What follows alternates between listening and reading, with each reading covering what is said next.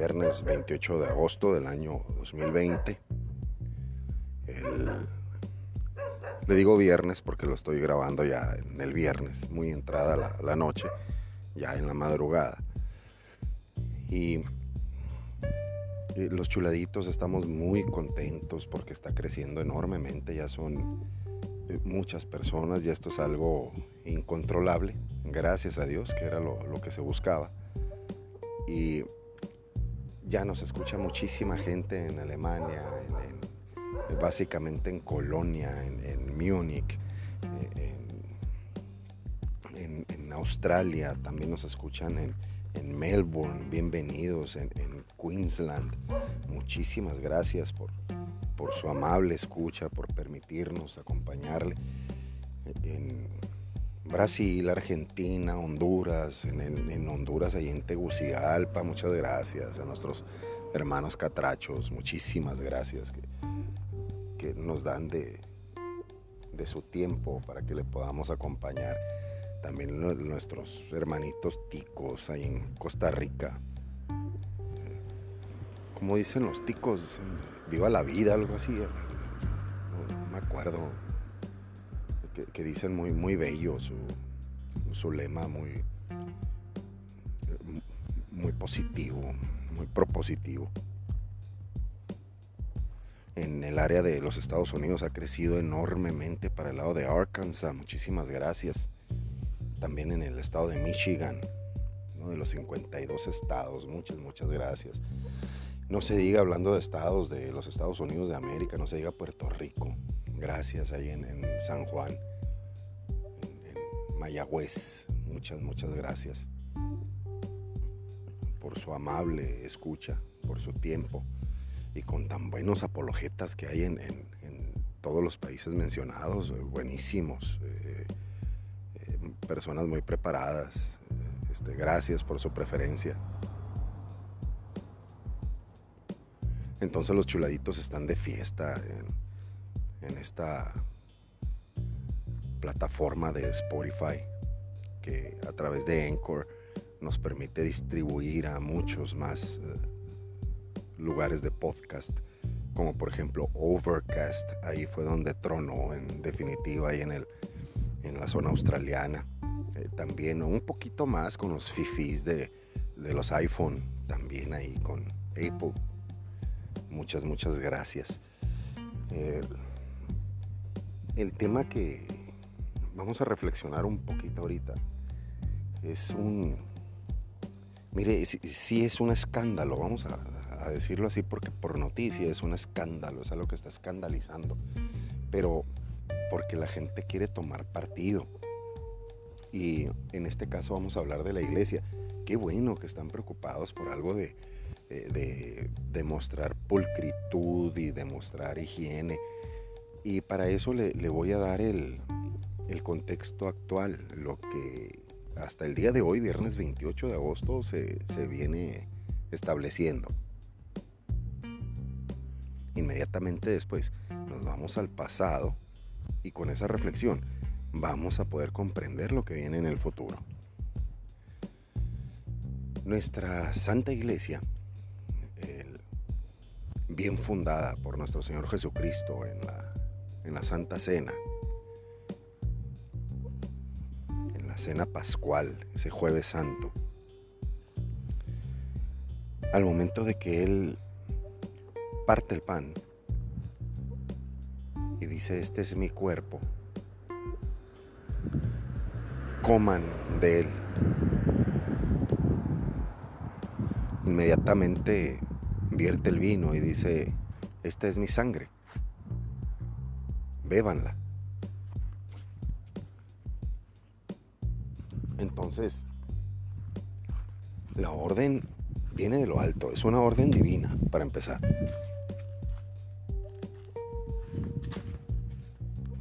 Y ahí es donde no tiene discusión.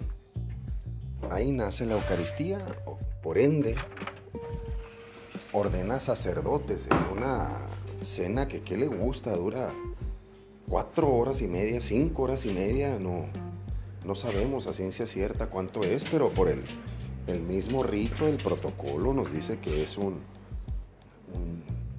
un, evento largo. Y, así como se lo digo, un evento de un protocolo. Hay un protocolo que, se sigue, que se, se marca.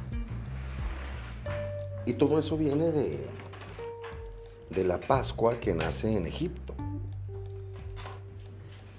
Entonces eso es yéndonos un poquitito al pasado, nada más para saber lo que tenemos el día de hoy. Entonces la Eucaristía, nosotros los católicos sabemos perfectamente que en cada una de las partículas, por más pequeña que sea el pan, ahí está por completo el cuerpo de Cristo.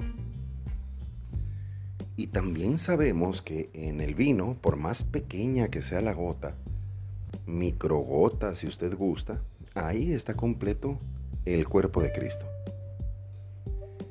Esa es la nueva alianza. Y lo dice la alianza nueva y eterna. Entonces, como ya conocemos que la Eucaristía debe de ser continua.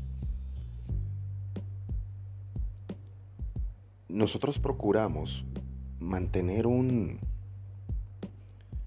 un perfil lo más parecido a Cristo que Él fue a lo que vino. Él no nos enseñó que hay que realizar un escrito, que hay que realizar manifestaciones. Él, nos enseñó a, a pensar, a estructurar nos enseñó a administrar, nos enseñó a pedirle al Padre. Y ese es el problema que existe hoy. Vamos a la iglesia y en, estos días, o sea, jueves 27, el día que acaba de finalizar, vamos a la iglesia y en la iglesia nos dan la comunión en la mano preferentemente. ¿Por qué nos la dan en la mano? Porque hay una advertencia por parte de la Secretaría de Salud de que hay un virus que además está mutando de manera elegante, o sea, se, se adapta a cualquier localidad y a cualquier condición. Entonces ese virus o lo puede llevar el sacerdote en la mano, o lo puede traer el feligrés en su boca y de cualquiera de las dos formas se ocasiona un contacto y a través de ese contacto se da por evidente que hay un contagio.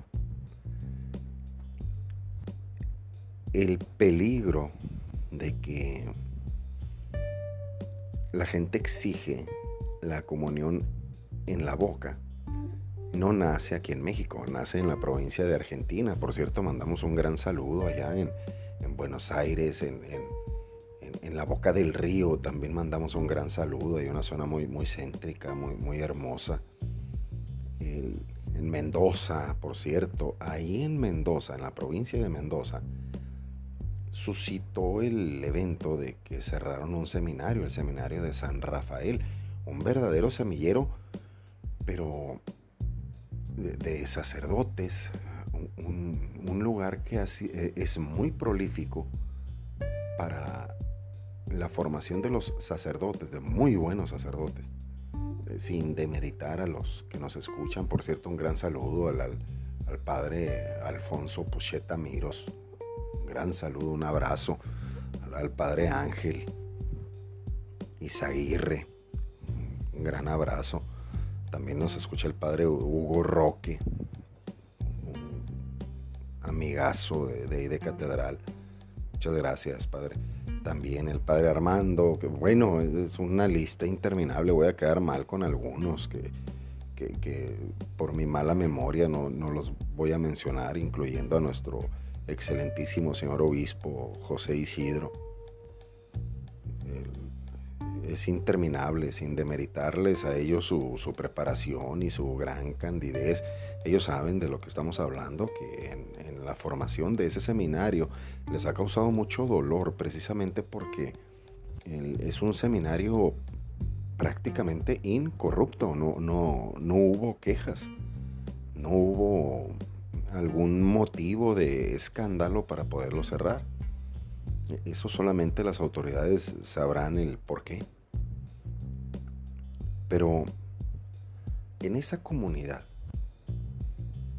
es en donde la gente, la mayor parte de la gente del pueblo de Mendoza, de, la provincia de, Mendoza, eh, en ese pueblo de San Rafael, comulgan en la boca. O sea, llegan y abren eh, generosamente la boca, sacan la lengua para recibir la Eucaristía y después la empiezan a, roer, a masticar, a, triturar entre los dientes, como lo pidió Cristo, y, darle eh, todo, todo ese honor y toda esa gloria que no la merecemos, pero Él pidió que nos lo comiéramos. Y ahí es en donde cae el problema. Se emite un documento que, obvio, por razones de las diversas secretarías de salud alrededor del mundo, piden que la comunión se dé en la mano. Entonces, ya conocemos la comunión, cómo nos la comemos. Y hay un tercer grupo que comulga de manera espiritual ese tipo de personas que, comulgan o que estamos comulgando de manera espiritual es porque no podemos recibir la Sagrada Eucaristía por diversos motivos. Uno de ellos puede ser el, pecado, estoy en pecado y no, no, puedo recibirlo sacramentalmente, o sea, recibirlo en la mano o en la boca. Entonces, eh, procuramos recibirlo espiritualmente. Y la otra es la situación actual, donde hay una dispensa directamente del Vaticano, de nuestro Papa Francisco, el sucesor de Pedro, que nos permite no ir a misa los domingos, pero sí recibir la comunión espiritual a través de los diferentes medios electrónicos que se emite la señal en vivo.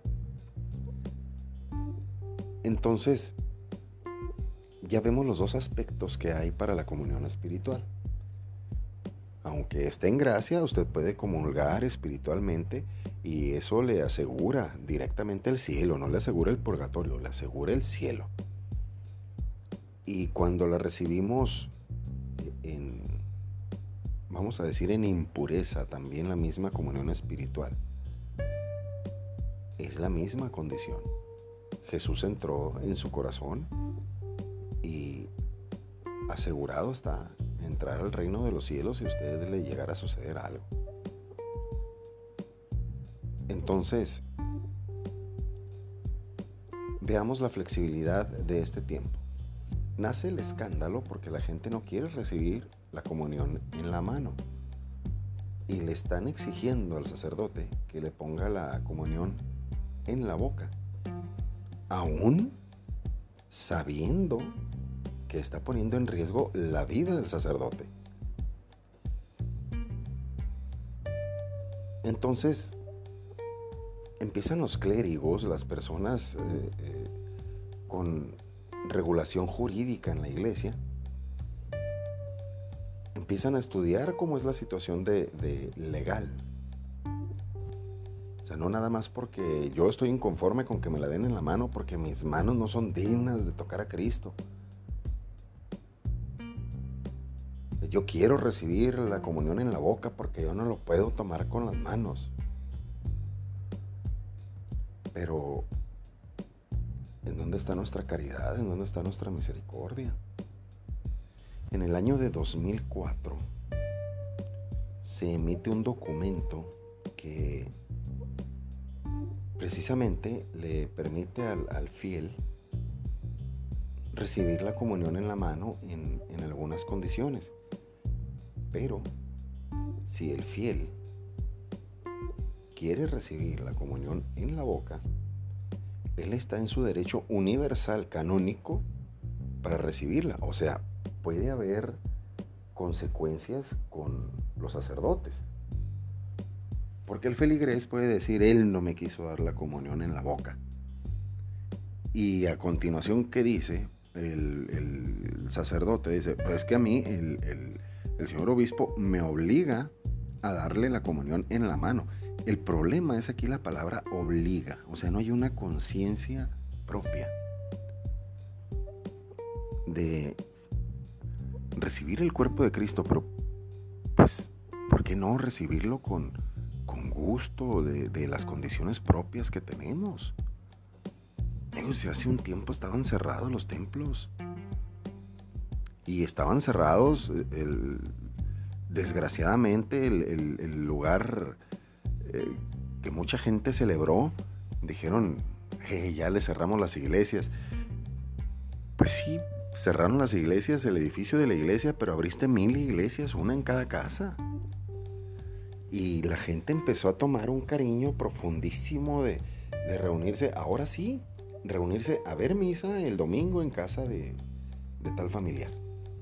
Con la sana distancia, con, con el protocolo de higiene para no contagiar.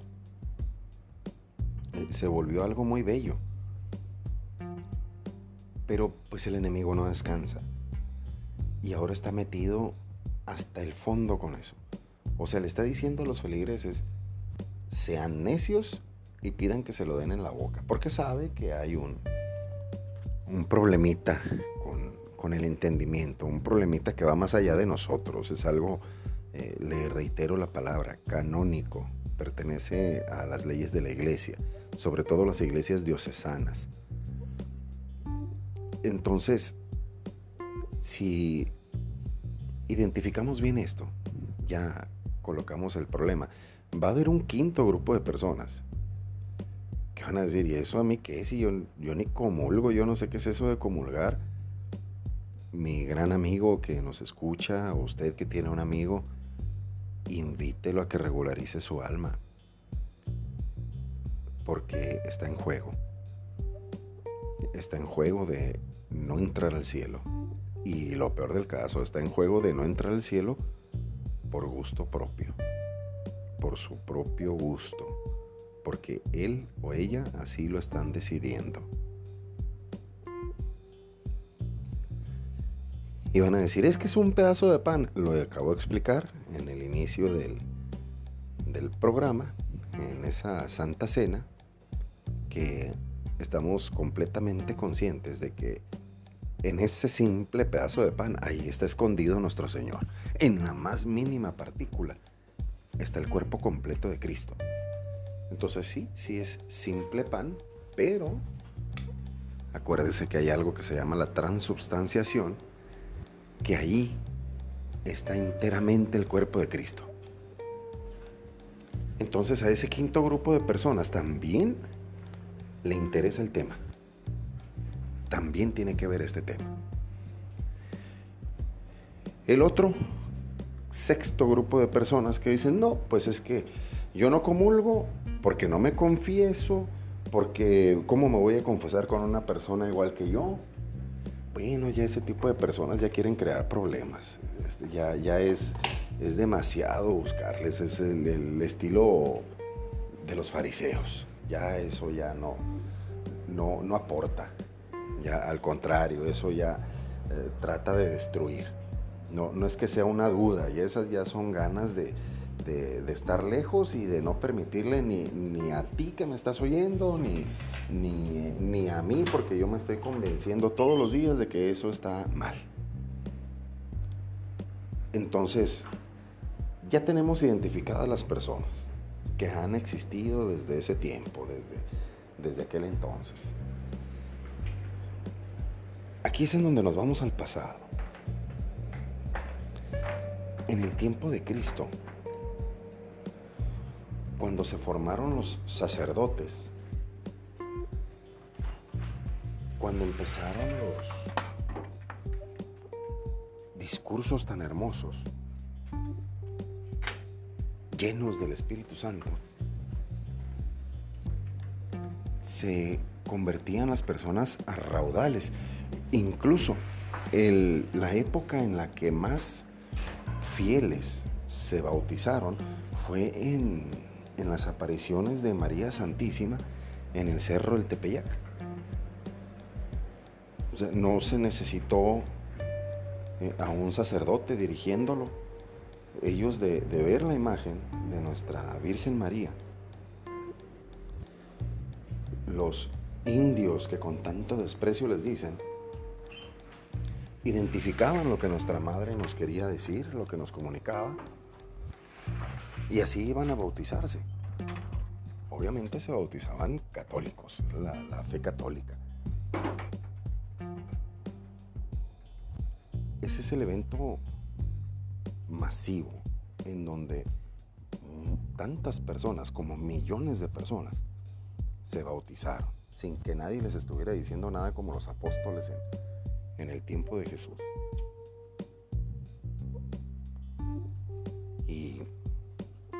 Claramente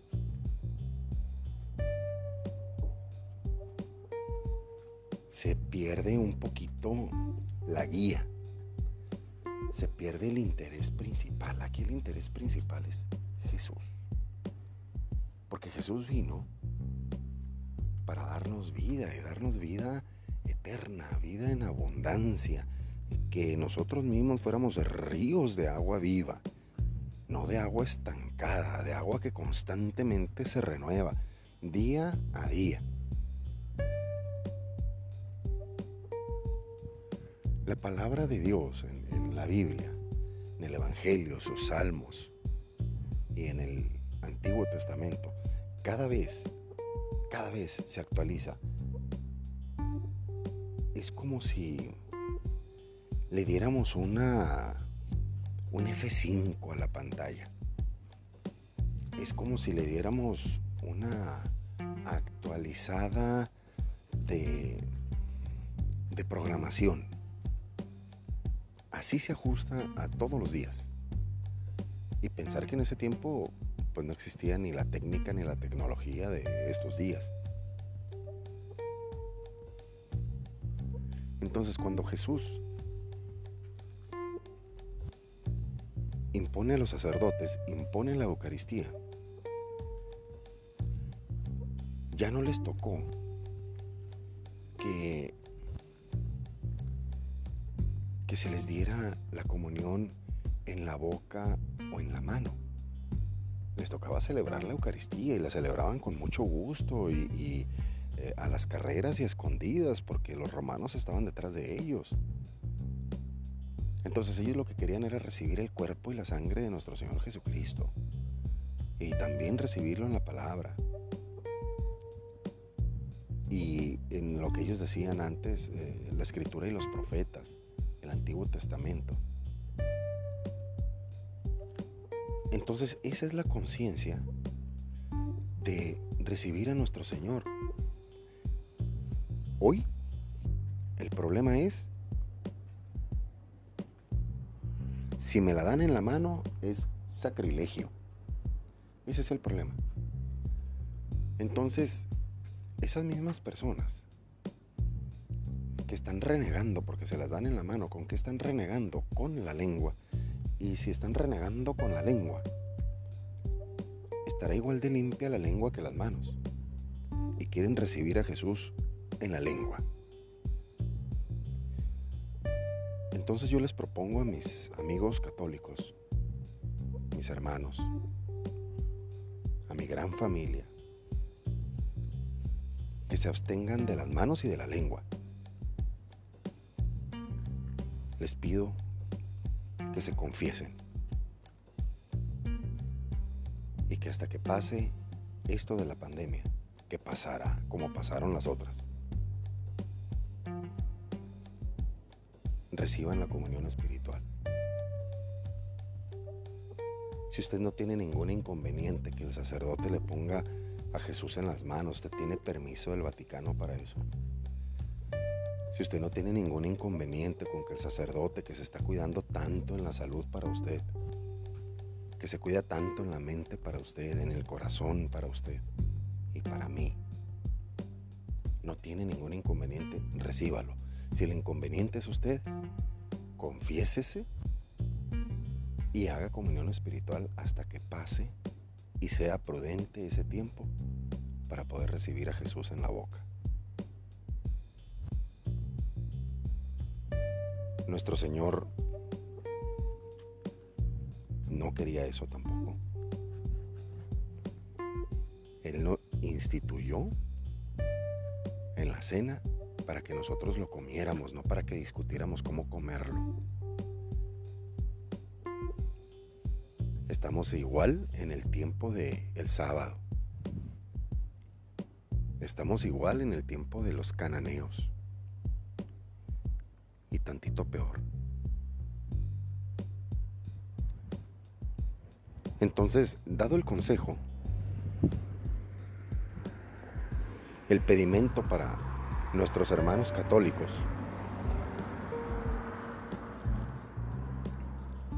nuestros sacerdotes hacen lo que ninguno de nosotros se animó a hacer. Vivir en esa tremenda soledad, acompañados de Jesús, nada más, y siendo ellos mismos el Nazareno, con sus defectos y con sus virtudes. Ellos son el Nazareno. Seamos respetuosos de nuestra iglesia. Mantengamos distancia social.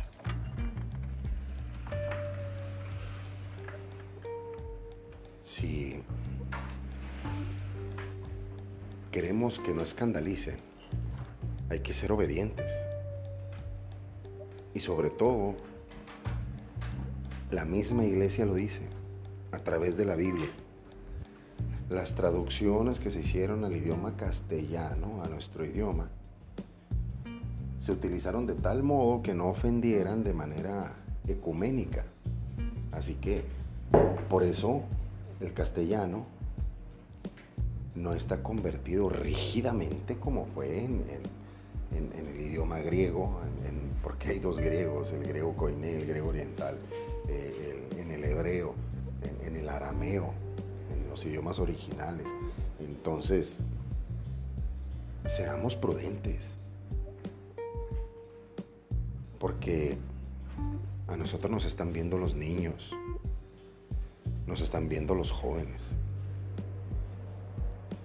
Y van a creer que se puede hacer un cisma de la nada.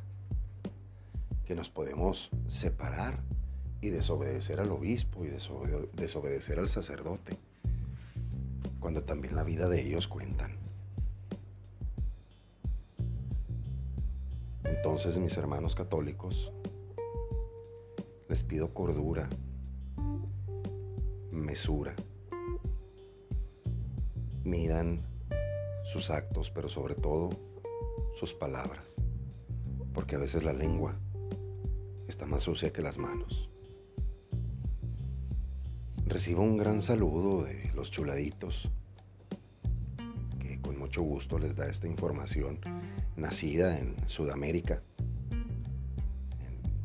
Mendoza, Argentina, ya con gente tan bella gente prolífica, sobre todo en, los deportes de conjunto, muy, inteligentes para jugar en, conjunto. si no me equivoco, ahí es donde nació Guillermo Vilas, el, máximo tenista argentino. una zona extremadamente eh, fina para desarrollar a su gente ahí en Argentina. Un gran saludo mandamos ahí también en Bolivia, en Perú. Paraguay, en Uruguay. Muchísimas gracias por dejarnos acompañarles un, un ratito. No sabemos si es en el, en, el descanso, a lo mejor en el trayecto del carro. Para el día de mañana le tengo un par de oraciones para cuando vaya usted manejando. Un par de joyitas, las vamos a grabar tardecito. O sea, el día de hoy, viernes 28, las vamos a grabar entre la madrugada del sábado 29. Cuando usted vaya en el vehículo, en vez de ir cantando cosas raras o escuchando música que quién sabe quién se le ocurrió ponerla y qué programación traiga. Eh, le vamos a dejar ahí algo de, nuestro Señor para que, aunque siempre está con usted, que esté a gusto, para que le dedique usted el asiento del, copiloto, nada más para él.